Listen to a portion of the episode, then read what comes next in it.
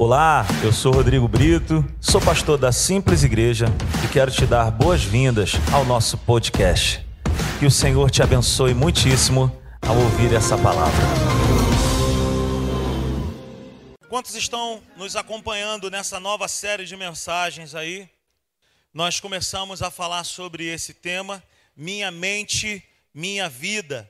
E nós já falamos sobre muitos aspectos aqui. Eu te encorajo a você dar uma passada no nosso canal no YouTube ou lá no podcast. Eu tenho certeza que você vai ser abençoado. Amém? Abra sua Bíblia comigo na carta de Paulo para a igreja de Filipe, Filipenses, no capítulo 4, a partir do verso 6. Abra a sua Bíblia comigo lá. Aleluia. Quantos encontraram aí, digam amém. Amém ou não amém?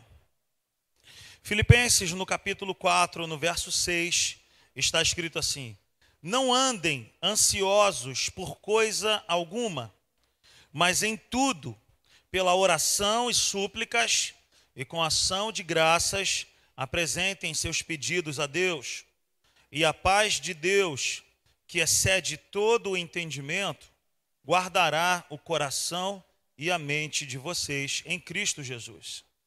Finalmente, irmãos, tudo o que for verdadeiro, tudo o que for nobre, tudo o que for correto, tudo o que for puro, tudo o que for amável, tudo o que for de boa fama, se houver algo de excelente ou digno de louvor, pensem nessas coisas.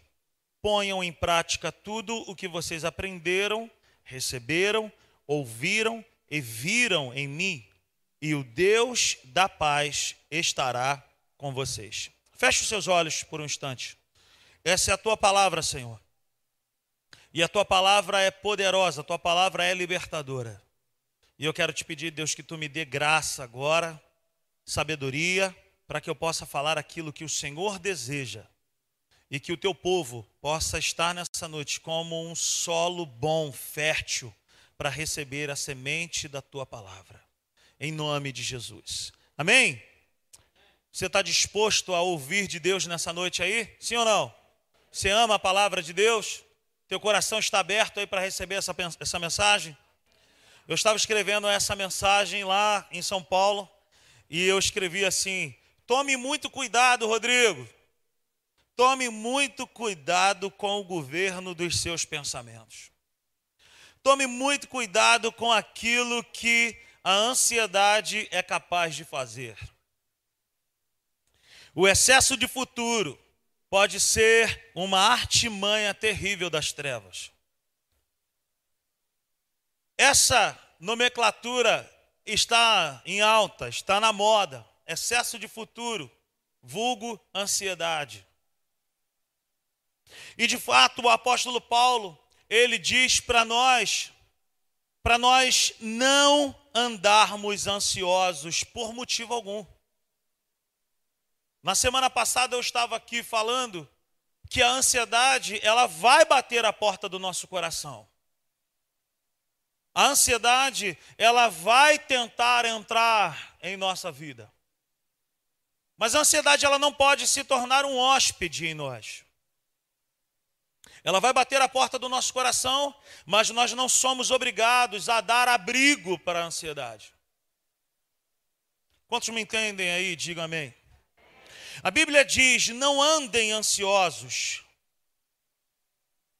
Num texto no Evangelho de Mateus, Jesus também diz: não se preocupem por coisa alguma. Não sejam demasiados ao pensar no futuro com tanta energia, com tanta força. Eu estava compartilhando com alguns amigos lá, vocês sabem que eu sonho muito grande, sim ou não? Eu sempre digo para vocês o seguinte, né? Sonhar grande e sonhar pequeno dá o mesmo trabalho. Então, eu sonho grande, é de graça. Não pago nada por isso. E se estiver de acordo com a vontade de Deus, Deus é poderoso para fazer infinitamente mais. Mas nós estávamos ali e nós nos deparamos com um ambiente totalmente. O Hugo me perguntou: o que, que é que tem aí? Eu falei: não tem como te explicar o que, que é isso aqui. E aí eu comecei a viajar. Eu falei, meu Deus, cara, onde que tem um lugar desse em Jardim América para fazer isso aqui também? E aí a gente, eu comecei a viajar e a minha mente ficou aceleradíssima. Porque para os colaboradores aqui já é, já é conhecido que eu tenho um sonho aqui em Jardim América de ter a própria escola da Simples Igreja, uma escola bilíngue, onde os nossos filhos poderão estudar ali. Os nossos filhos não serão vítimas, não serão assediados por uma porção de porcaria que tem sido ensinado nas escolas. Então os nossos filhos estudarão na própria escola. Teu filho vai estudar lá, Ana. Amém? Você crê nisso? Eu creio que Deus pode fazer isso, mas Deus não vai fazer isso agora. E aí é que nós precisamos guardar o nosso pensar, guardar a nossa maneira de pensar, guardar o nosso interior, porque se nós nos enchermos de futuro, nós não fazemos nada agora no presente. Então não adianta eu colocar um foco muito grande e eu começar a andar ansioso, porque eu não vou resolver nada na minha vida. Então Paulo é muito maravilhoso ao dizer: não andem ansiosos. Ele não diz, olha, vocês não podem jamais passar por momentos de ansiedade, porque é impossível. Nós vamos passar por momentos de ansiedade. Nós não podemos e nem precisamos nos tornarmos ansiosos e andarmos ansiosamente nessa terra. Por isso que ele diz: não andem ansiosos, e Jesus diz: não se preocupem, não sejam demasiados ao pensar em futuro. Que tipos de pensamento, então, Rodrigo, que nós precisamos cultivar? Se eu não posso me encher de futuro, que tipo de pensamentos eu preciso encher o meu interior, a minha vida? De que, é que eu preciso me encher? A própria palavra de Deus vai dizer para nós. Filipenses, no capítulo 4, no verso 8, ele diz assim: Finalmente, irmãos, tudo o que for verdadeiro, nobre, tudo o que for correto, tudo o que for puro, tudo o que for amável, tudo o que for de boa fama, se houver algo de excelente ou digno de louvor, pensem nessas coisas. É meu e seu a responsabilidade de guardarmos a nossa maneira de pensar. Eu não posso fazer isso por você, é pessoal. Então, partindo desse princípio aqui, o que que eu e você precisamos fazer? Nós precisamos filtrar os pensamentos que nós temos tido diariamente. Eu não posso andar ansioso e eu não posso ser vítima também de qualquer tipo de pensamento. Se a própria Bíblia diz para mim que tipo de pensamentos eu devo ter, se for contrário a esses níveis de pensamentos aqui, eu já sei que de Deus não vem. Então o que é que Deus pede para eu e você pensarmos? Pensar naquilo que é verdadeiro. O que é verdadeiro? É aquilo que a Bíblia diz ao nosso respeito pensar naquilo que é nobre, pensar naquilo que é correto, pensar naquilo que é puro, naquilo que é amável, naquilo que tem boa fama, aquilo que é algo de excelente, digno de louvor. E ele dá uma palavra que não é para cogitar, ele fala: pensem nessas coisas. Não é talvez, é pensem nessas coisas. Esse é o filtro de Deus para os meus pensamentos e para os teus pensamentos. Se vem sobre a minha vida, se vem sobre a tua vida pensamentos contrários a isso, eu não sou obrigado a ficar com esses pensamentos. Que tipo de pensamentos eu preciso ter? É aquilo que é verdadeiro. Você já parou para pensar quanta mentira que o inferno tenta colocar dentro de nós todos os dias? Esses pensamentos que você tem tido são pensamentos nobres? Ou são pensamentos miseráveis vindo lá do calabouço, como diz o pastor Hélio? São pensamentos corretos? São pensamentos puros? Pense no que você tem pensado. Guarde a sua maneira de pensar. Estabeleça um, um guarda na sua maneira de pensar hoje. E comece a filtrar. Não ande ansioso, e não pense em qualquer coisa, achando que vem de Deus ou achando que é natural. nem todos os pensamentos que vêm sobre nós são pensamentos naturais. Nós podemos estar sendo vítimas de ataques de dardos inflamados do inferno. A forma errada de pensar nos cansa. Uma maneira errada de pensar nos desencoraja. Nos traz uma visão errada do caráter de Deus. A gente começa a pensar que, de repente, por um momento ruim que nós estamos enfrentando, nós começamos a culpar a Deus por aquele mau momento que nós estamos enfrentando, mas é por causa de uma má maneira de pensar. Uma forma errada de pensar, sabe, nos priva de viver o melhor de Deus na nossa vida. Por isso que Deus diz na sua palavra em Jeremias 29, 11, um dos versículos que nós mais falamos aqui. Eu é que sei que pensamentos que tenho ao vosso respeito. Quando um pensamento terrível bater a porta da sua mente, do seu coração, abra sua Bíblia em Jeremias 29, 11. Quando um pensamento tenebroso bater a porta da tua vida, abra a Bíblia e começa a dizer: Não, peraí, peraí, tem alguma coisa errada. Esse tipo de pensamento que eu estou tendo aqui não pode vir de Deus. Não é também natural, porque eu não desejaria o mal para mim mesmo. Deus não deseja isso para a minha vida. Então isso vem das trevas. Mas eu agora eu quero me encher da verdade de Deus, e a verdade de Deus diz para mim e para você eu é que sei que pensamentos que tenho ao vosso respeito. Coloca na tela para gente, por favor, Jeremias 29, 11. Nós vamos ler isso juntos. E quando você estiver passando pelo dia da adversidade, você vai abrir a sua Bíblia, ou se você sabe decorar, você coloca a sua mão sobre o seu coração e você diga: Vamos ler juntos? Porque sou eu que conheço os planos que tenho para vocês diz o Senhor, planos de fazê-los prosperar e não de causar dano, planos de dar a vocês esperança e um futuro. Veja bem, que tipo de pensamento, o que, que eu preciso falar ao meu respeito? Eu preciso falar a própria palavra de Deus ao meu respeito. Eu não posso dizer algo que é contrário ao que a Bíblia diz ao meu respeito, ao teu respeito. Por que, que eu tenho que ser um depósito de lixo das trevas?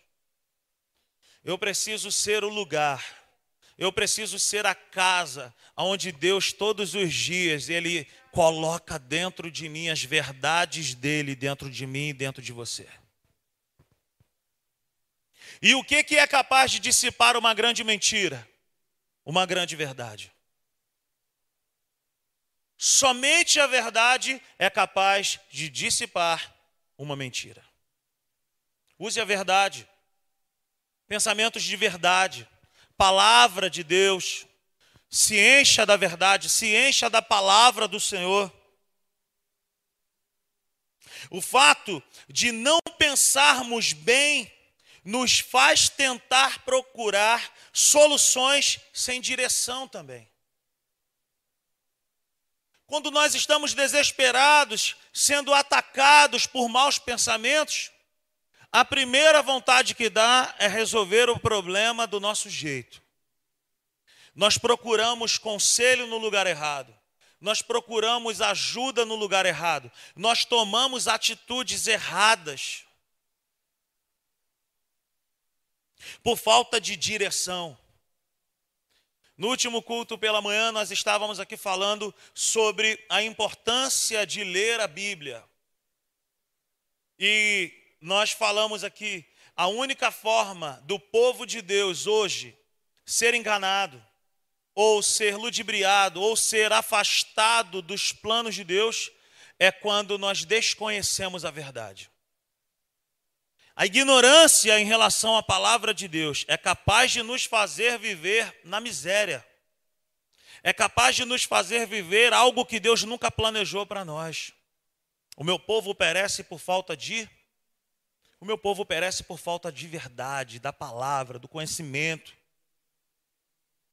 E quando nós enchemos a nossa maneira de pensar com aquilo que não é a palavra de Deus, a ansiedade toma lugar, e as mentiras do inferno passam a, a, a aparecer que são verdades. e elas crescem dentro de nós como verdade, e elas começam a permear o nosso dia a dia e as nossas decisões por mentiras. E aí aquela mentira, ela cresce tanto que parece uma verdade e a nossa vida começa, sabe, a viver em torno daquilo. Aí a gente começa a achar que doença é a vontade de Deus na minha vida para a gente aprender alguma coisa. Que miséria é algo que eu preciso passar na minha vida. Mas deixa eu te falar algo. Existe um caminho para que nós venhamos a viver uma vida plena com Deus. Se chama a palavra de Deus. Leia mais a Bíblia. Leia mais as Escrituras. Se encha da verdade. Não há outro caminho a não ser pela Bíblia, pela palavra de Deus. Se eu e você quisermos viver a plenitude da vontade de Deus, nós precisamos de duas coisas. Primeiro, eu preciso renovar todos os dias da minha vida a minha maneira de pensar. Eu não posso mais pensar como eu pensava antes, quando eu não era uma nova criatura. E segundo, eu preciso que a Bíblia seja verdade na minha vida e nas minhas decisões todos os dias. Eu não posso mais tomar decisões, eu não posso mais fazer nada do jeito que eu quero, do jeito que eu desejo.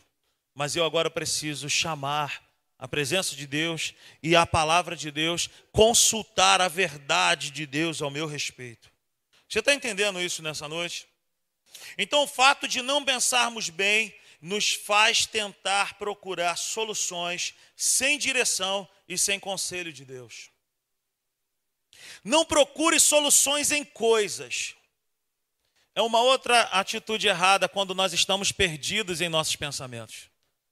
Nós começamos a procurar soluções em coisas, comprando, fazendo uma porção de coisas, achando que aquilo ali vai sanar aquilo que você precisa. Mas na verdade a solução não está em coisas, a solução está em Deus. A solução não está em coisas, a solução está em uma pessoa. A solução não está em coisas, a solução está no teu joelho dobrado, com o quarto fechado, com a tua boca no chão, dizendo: Me ajuda. Eu não quero tomar uma atitude sem que tu me dê uma direção. A solução não está em, sabe, procurar fazer do jeito que os teus olhos humanos estão vendo, mas a solução está numa vida prostrada diante do Todo-Poderoso, dizendo para ele: Senhor, se tu não falar comigo, eu não saio daí desse lugar. Se tu não falar comigo, eu não assino esse contrato. Se tu não falar comigo, eu não entro nesse relacionamento. Se tu não falar comigo, eu não faço nada. A solução está nisso. Eu tenho aprendido algo tremendo que o sobrenatural está em coisas bem simples do dia a dia. Oração, queridos, é algo que a gente pode fazer. Independe de um lugar específico.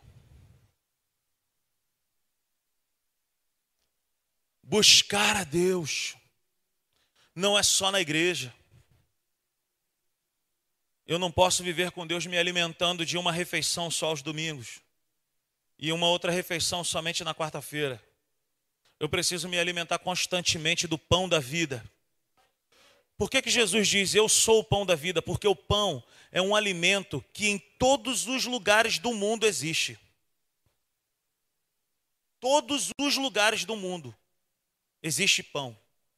Pode ser diferente do pão da padaria aqui da praça, que cá para nós é o melhor, da frangilite. Sim ou não? Verdade, unanimidade. O tratamento lá não é. Mas o pão é uma benção. Veja bem, Jesus é o pão da vida, porque ele pode estar na mesa de todos. Jesus é o pão da vida, porque ele está na mesa dos reis e ele está na mesa da plebe. Jesus é o alimento que nós podemos nos alimentar em qualquer circunstância. Ele é o pão da vida. Ele sacia. Não se ocupe, não se encha tanto de futuro, ou não se encha tanto de pensamentos que Deus não planejou para você. mas se encha das verdades de Deus.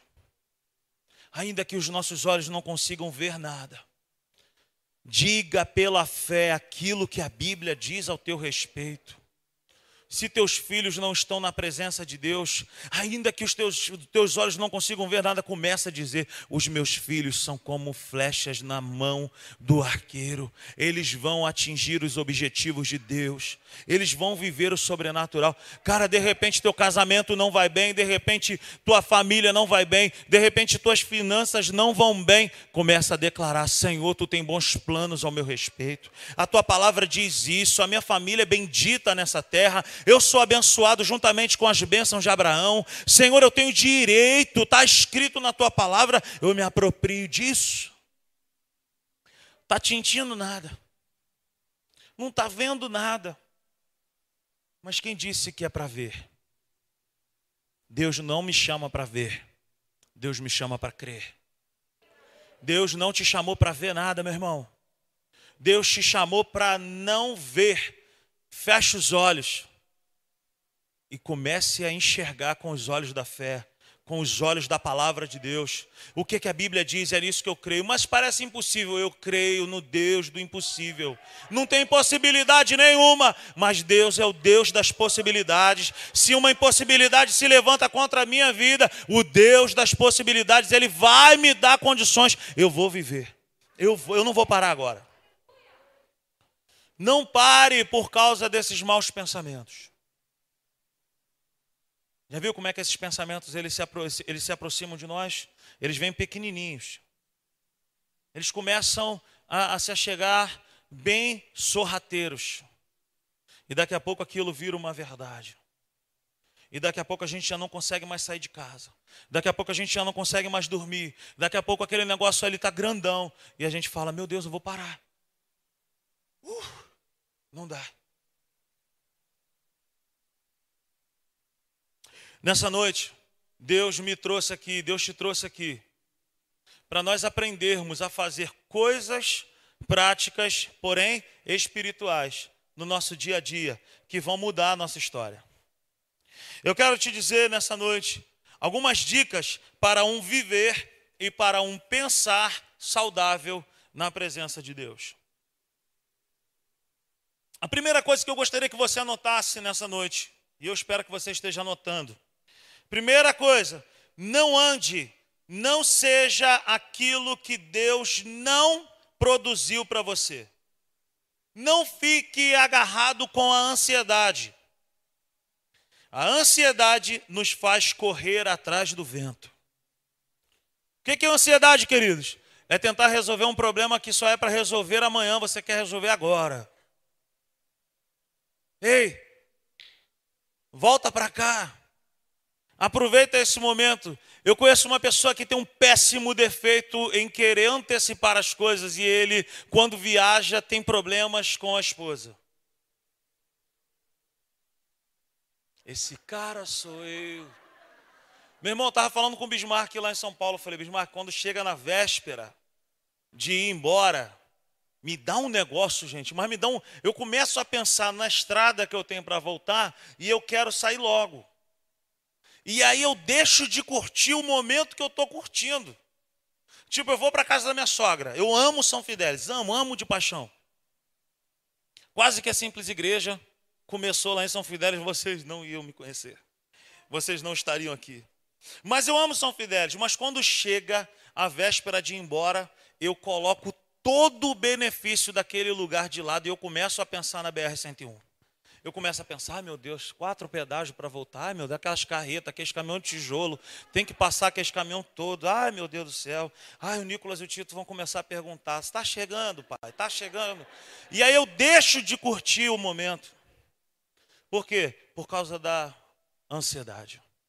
Então a ansiedade ela nos faz correr atrás do vento, ela quer que a gente resolva algo que não é para resolver na hora, nem dá para resolver na hora. Curta o momento. Aproveita essa noite. Sabe? Começa a dizer, Senhor, eu tenho um problemão me esperando amanhã. Mas enquanto não chego amanhã, eu quero descansar e eu quero me alegrar na tua presença.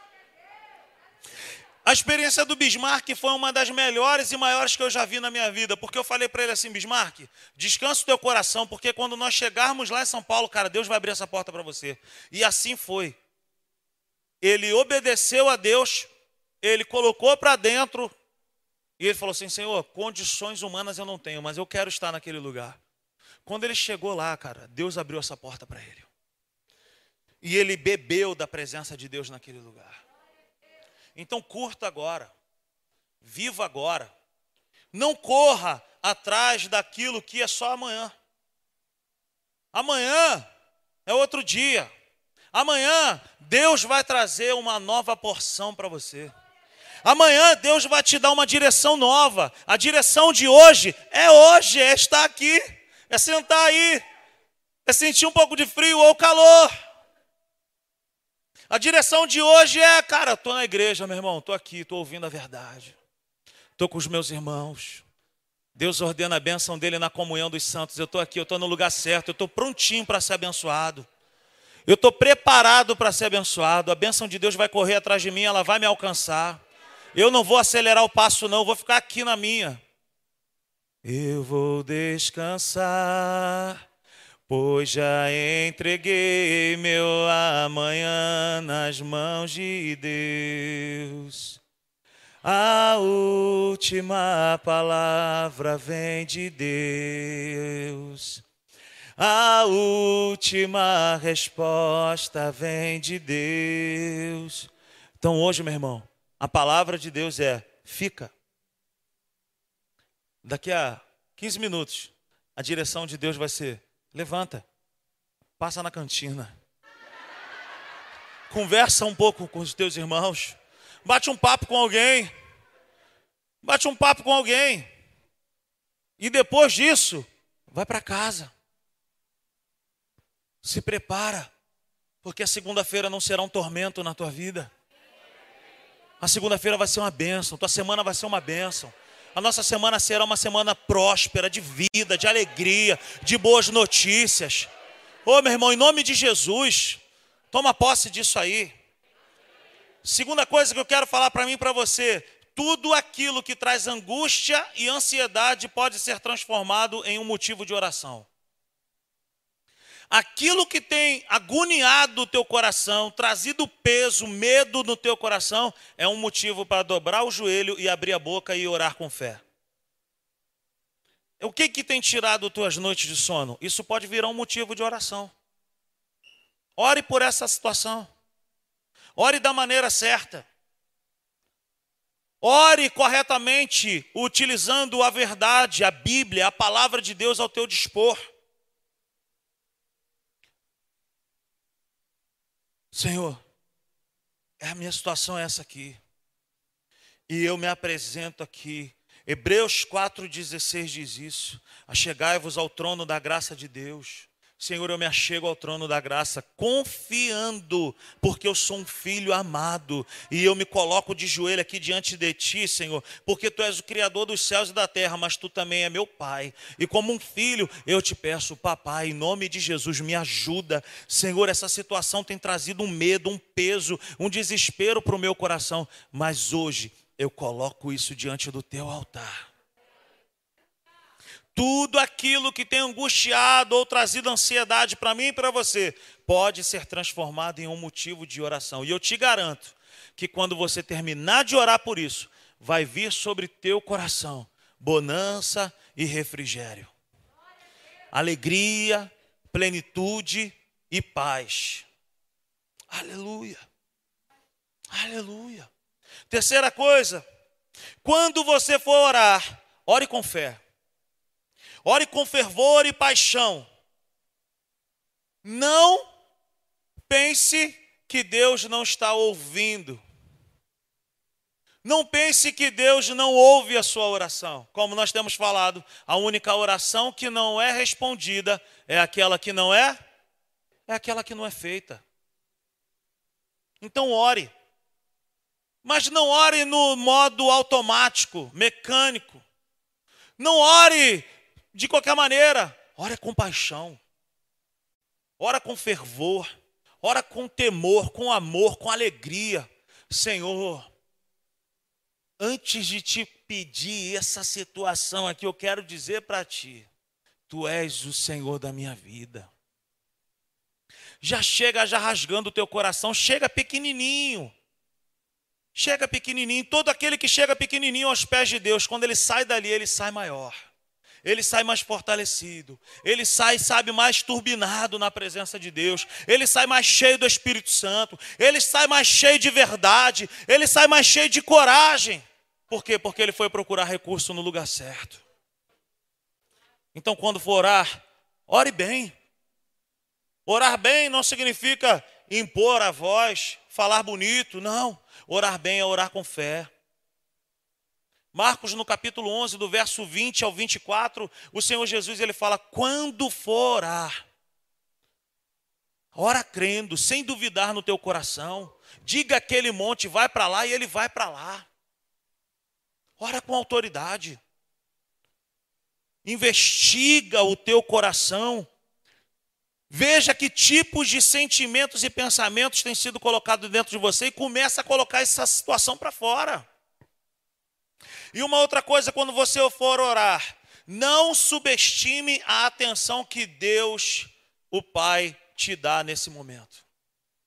Porque a palavra de Deus diz lá em Mateus, no capítulo 6, quando for orar, entra para o teu quarto, tranca a porta e o teu pai que vê em secreto te recompensará. Não existe ninguém que se aproxime de Deus com o coração quebrantado que sai de mão vazia. Só existe uma categoria de pessoas que são rejeitadas na oração: o soberbo, o altivo e o orgulhoso. Mas a Bíblia diz: um coração contrito e quebrantado o Senhor jamais desprezará. Meu irmão, tu pode ter feito a pior coisa da tua vida, mas se você tiver com teu coração contrito, humilhado, quebrantado, prostrado diante de Deus, ele vai te ouvir. Quarta, quarta, quarto benefício que eu quero te falar nessa noite. Creia que a paz é de Deus. Creia que a paz é de Deus e creia que ela guarda, ela protege o teu e o meu coração. Olha o que diz a palavra de Deus em Filipenses no capítulo 4. Ele diz assim, e a, no verso 7: E a paz de Deus, que excede todo o entendimento, guardará o coração e a mente de vocês em Cristo Jesus. Eu estava falando com Eurílio e com Bismarck hoje, que a mesma palavra que está aqui, guardará, é a mesma palavra que está lá em Provérbios 4, 23. O ato de guardar aqui é colocar um guarda no coração, é colocar um guarda na nossa maneira de pensar. Mas veja bem, a Bíblia vai dizer que essa paz vem de Deus. Então, quem guarda a nossa mente e o nosso coração é o próprio Deus. Ele é o nosso guarda, ele entra na frente, ele blinda a minha vida e a tua vida. A solução dos nossos problemas, querido, não está em um lugar geográfico, mas está em uma pessoa, na presença de Deus. Na presença de Deus. E a paz de Deus, que excede todo entendimento, guardará. Não está escrito, quem sabe, talvez, está escrito, guardará o coração e a mente de vocês em Cristo Jesus. Eu vos dou a minha paz e não a dou como o mundo a dá. Oh, aleluia! Há uma paz de Deus para ser liberada sobre nós aqui nessa noite. Então creia que a paz ela vem de Deus, ela é de Deus, ela é a própria pessoa de Deus. Aleluia, me veio aqui uma lembrança. Quando a mulher que foi pega no pleno adultério, lá em João 8, Jesus chega para aquela mulher e fala: Mulher, cadê aqueles que te acusavam, aqueles que te condenavam, aqueles que queriam te matar? Ela diz: Eles foram embora. Jesus fala assim: Eles não te condenaram, não fizeram nada, eu também não vou fazer isso com você. Vai e não peques mais, vai em paz. Quando nós lemos essa palavra Na Bíblia, vai em paz. É, vai no meu shalom. Vai debaixo do meu shalom. E shalom, queridos, é uma paz que é diferente da paz que a gente acha que encontra no, no resort, em cima de uma montanha. A paz que Deus tem para a minha vida e para a tua vida é diferente. É provisão, é proteção, é segurança, é avanço, é descanso para o nosso interior. Então Jesus ele diz para ela: vai em paz. Jesus ele diz para mim e para você: vai em paz. Vai confiando no meu caráter. Vai confiando no meu poder. Vai confiando no meu amor. Vai confiando na minha palavra. Vai dar tudo certo. Creia que a paz é de Deus e ela guarda, ela protege o nosso coração e a nossa mente. Uma outra coisa, aprenda a filtrar os pensamentos com base no caráter de Deus. A Bíblia diz que Deus é bom. A Bíblia diz que Deus é puro, que Deus é santo, que Deus é reto. Veja bem, que tipos de pensamentos têm batido a porta da tua mente ou do teu coração? Como saber se esses pensamentos são de Deus? Faça uma comparação com o caráter de Deus. Oh, pera aí, a Bíblia diz que Deus é bom. Esse pensamento não é bom. Oh, pera aí, esse pensamento aqui é um pensamento de morte. A Bíblia diz que ele veio para me dar vida e vida em abundância. É, peraí, peraí, esse pensamento aqui está dizendo aqui que essa doença vai me matar. Mas a Bíblia também diz que Ele levou sobre si todas as minhas dores e as minhas enfermidades. Peraí, esse pensamento aqui está dizendo que eu vou ser, eu vou morrer numa miséria terrível, eu vou mendigar. Eu nunca vi um justo mendigar o pão, nem a sua descendência perecer. Peraí, esse pensamento aqui está dizendo que esse demônio vai me destruir. Maior é o que está em você do que aquele que está no mundo. Fizeram uma cumba para mim. Eis que vos dou autoridade para pisar serpentes e escorpiões. Não há encantamento sobre o arraial de Deus.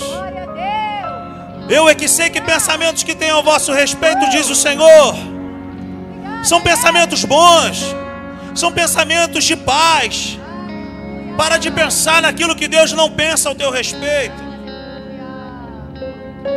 Deixa eu te falar mais uma, algumas coisas. Confesse para você mesmo aquilo que Deus pensa ao seu respeito. Como é que é isso? Dá uma de doido, meu irmão. Abra a tua boca, onde você estiver, e começa a falar para você mesmo, e começa a falar para Satanás ouvir. Satanás, eu já entendi que é você que está mandando esses dardos aí, essas mentiras. Mas eu quero agora declarar em nome de Jesus. Não estou te pedindo, não, estou te mandando, porque eu estou aqui como filho de Deus. Eu te repreendo agora. Não precisa gritar, não, tá, gente? É baixinho aqui, ó.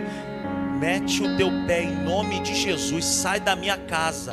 Sai da minha família. Sai desses pensamentos agora do meu marido, da minha esposa, dos meus filhos. Eu te repreendo agora. Usa de autoridade.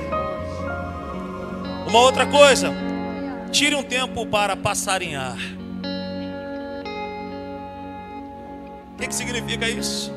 Uma faculdade fora do Brasil fez uma pesquisa com algumas pessoas que se encontravam no quadro de aceleração de pensamentos, ansiedade, distúrbios.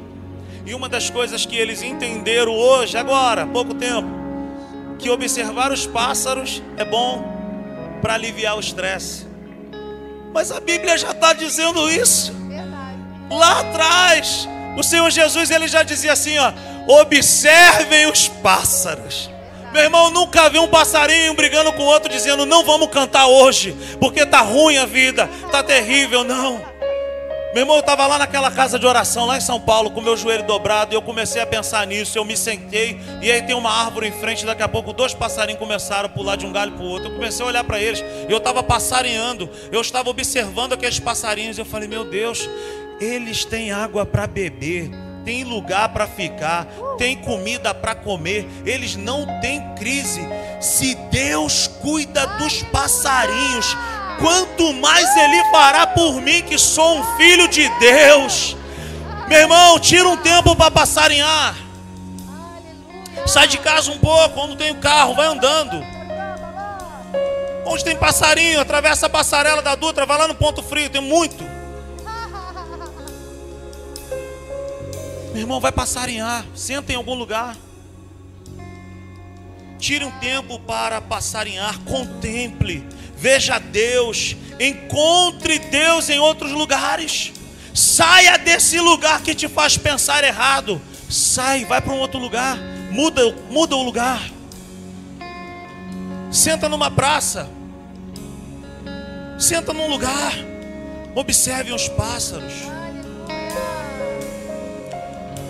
Feche teus olhos aí. Quero te dar uma palavra nessa noite. Quero te dizer nessa noite. Pare um pouco.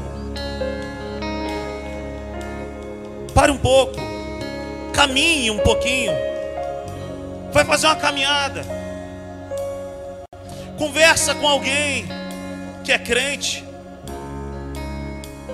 Faz um café fresquinho. Bota uma mesa na tua casa. Bota lá um café, conversa com alguém. A mesa resolve muitos problemas. Conversa com a tua família.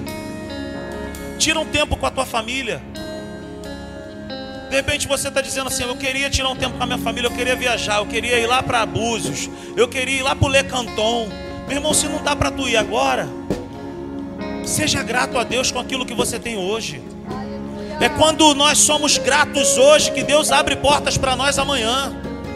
Começa a celebrar a Deus com aquilo que você tem agora. E o que você e eu temos agora é uma família, um marido. Mas ele é ruim demais, tu não sabe, mas é ele que Deus te deu. A minha esposa tu não conhece, meu irmão, eu não quero saber. Bota a mesa lá, meu irmão, faz um café fresquinho. Senta lá, bate um papo, conversa um pouco. Abre a janela. Procura um passarinho, vai passarinhar, meu irmão. Sorria mais. Sorria mais. Uma outra coisa que eu quero compartilhar comigo contigo nessa noite. Seja livre das comparações. Não se compare. Não faça comparações com a vida dos outros que de repente já alcançaram aquilo que você gostaria de alcançar. Não faça comparações com essa pessoa. É no fazer comparações que a inveja pode entrar no teu coração. Ao invés de fazer comparações, se aproxime dessa pessoa. Talvez ela vai ser a pessoa que vai te dar uma palavra de sabedoria e de conhecimento. Talvez essa pessoa vai te ajudar. Mas não faça comparações. Aquilo que Deus tem para a tua vida vai acontecer. Aleluia! Uma outra coisa, se ocupe mais com Deus do que com coisas. Encha mais o teu coração com Deus do que com coisas.